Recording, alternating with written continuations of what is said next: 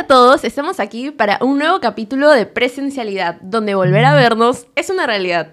El día de hoy estoy con tres amigos míos y compañeros de clase, Vanela. Hola, ¿qué tal? Sebas. ¿Qué tal chicos? ¿Qué tal? Y Francesco. Hey gente, ¿cómo están? Y obvio que les habla Romina. Y pues aquí hemos venido nosotros para hablar de un tema que quizás no nos gusta mucho. En los capítulos anteriores ya hemos mencionado qué es lo que nos emociona y nos encanta de volver presencialmente al campus. Pero nos hemos puesto a preguntar, ¿qué son las cosas que no nos gustan de volver a regresar a la PUC? Sí, sí, ya, ya sabemos que no te gusta bañarte, Romina. Uy, mano. Pero es que no me vas a negar que esa tranquilidad de estar 3, 4 días sin salir de tu jato no se sentía bien. Pues sí, a veces a pesar de que te sentías encerrado, solo querías quedarte y seguir durmiendo de corrido y estar en pijama todo el día. Y eso es cierto, eso, eso, eso es muy interesante porque algo difícil de volver a la presencialidad que es ya la costumbre de quedarse en casa, ¿no? Porque antes simplemente ya no tenías que tomar tu combi o tu taxi y darte tus dos horas de trip hasta la universidad. Y sobre todo cuando son las 8 de la mañana, o sea, eso es lo peor. Así es. Literalmente tengo una amiga que vive en Caraballo y se demora dos horas y media en venir a la universidad.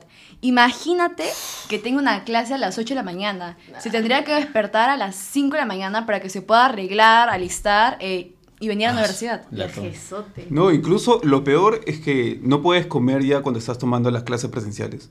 Eh, tienes que comerte las dos horas de clase, estar ahí y el poco break que tienes te alcanza solo para comprar una galleta, una agüita. En cambio, en tu casa podrías agarrar, calentar tu chaufita el día de ayer y la gozabas con dos huevitos encima y un plátano.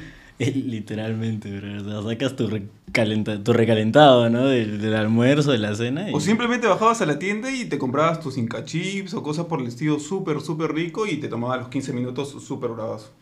No, y ahora que el invierno está tan frío, ¿se imaginan levantarte con ese clima para venir?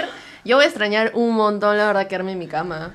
Incluso, incluso yo traería mi frazada tigre a la universidad para poder estar súper cómodo. Pero creo que me van a cobrar doble pasaje si es que la llevo porque pesa como 3 kilos esa cosa.